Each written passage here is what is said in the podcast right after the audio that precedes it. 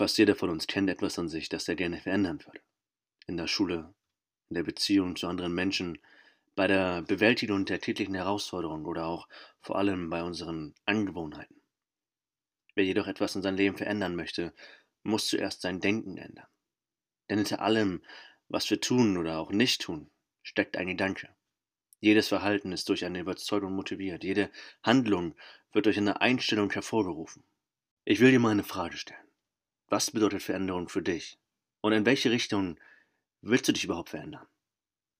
Was wäre, wenn Veränderung nicht einfach so passieren würde, sondern wenn es einen Gott gäbe, der dir dabei hilft, so zu werden, wie du sein möchtest? Aber was ist Veränderung überhaupt? Eigentlich ist Veränderung der Normalzustand. Wir begegnen anderen Menschen und das hinterlässt Spuren. Es verändert uns. Und je intensiver dabei die Begegnung, desto tiefer die Veränderung. Das geht bei Redewendungen los, die wir von unseren Freunden, Bekannten und Kollegen übernehmen. Und es hört bei Paaren, die sich im Laufe der Zeit immer ähnlicher werden, noch lange nicht auf. In der Bibel ist relativ viel von Veränderung die Rede, manchmal als Aufforderung, aber wesentlich öfters als Erfahrung, die aus der Begegnung mit Gott resultiert. Da trifft zum Beispiel ein Zöllner, damals das Synonym für Betrüger, auf Jesus. Er ist mit Jesus, er spricht mit ihm und schließlich beschließt er sogar, sein Leben soll sich ändern. Was er ungerecht erworben habe, das gebe er wieder zurück. Gott verändert Leben. Viele, die Jesus begegnet sind, haben genau das erfahren. Ich selbst war 13 Jahre alt, als ich das erste Mal so etwas wie eine Begegnung mit Gott hatte. Es gab keine übernatürliche Lichterscheinung, aber mit einem Mal wusste ich, dass Gott da ist und vor allem, dass er mich liebt. Solche Erfahrungen sehen bei jedem Menschen anders aus.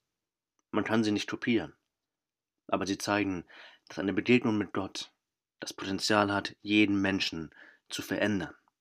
Auch dich. Aber die Sehnsucht nach Veränderung ist nicht bei jedem Menschen gleich groß. Vielleicht schaust du dich gerade um und denkst, sorry Gott, momentan will ich weder bei mir noch in meiner Umgebung irgendetwas ändern. Eigentlich ist gerade alles ganz gut, wie es momentan ist. Doch wie schon gesagt, Veränderung geschieht sowieso. Und die meisten wollen nicht genauso bleiben, wie sie jetzt sind. Wenn du in zehn Jahren in den Spiegel schaust, dann möchtest du sicher nicht nur älter geworden sein. Ein bisschen mehr Reife, Weisheit und Entwicklung wäre ganz gut. Oder was meinst du? Eben halt Veränderung. Und wenn du gerade eine wirkliche Krise durchlebst, dann brauchen wir über den Wunsch nach Veränderung nicht groß reden. Der ist dann sehr deutlich vorhanden. Aber wie geschieht überhaupt Veränderung? Manchmal kann sie den Charakter einer Spontanheilung haben. Ein Alkoholiker lässt sich auf Gott ein. Er stellt seine Flasche zur Seite und braucht sie nie wieder anzurühren. So etwas gibt es.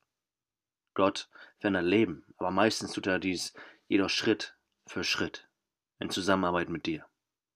Für viele Menschen steht am Anfang ein erstes Einlassen auf Gott, ein Gespräch mit ihm, ein Gebet. Gott kann und will dich verändern, damit du ganz du selbst wirst. Ich wünsche dir von ganzem Herzen, dass du diese Freiheit auch eines Tages spüren wirst.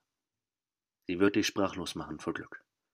Vielleicht mögen danach auch mal wieder Stürme kommen. Aber das ist ganz normal. Doch mit jeder Veränderung wird dein Glaube tiefer in Jesus verwurzelt sein. Du wirst dann sehen, dass Gott dir durchhelfen wird, wenn du ihn darum bittest.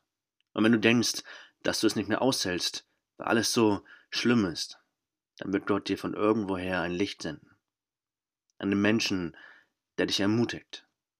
Einen Bibelvers, der dir aushilft. Ein Lied, das ein Herz berührt und dir Ruhe bringt. Warum ich das weiß? Weil ich es selbst erlebt habe. Amen.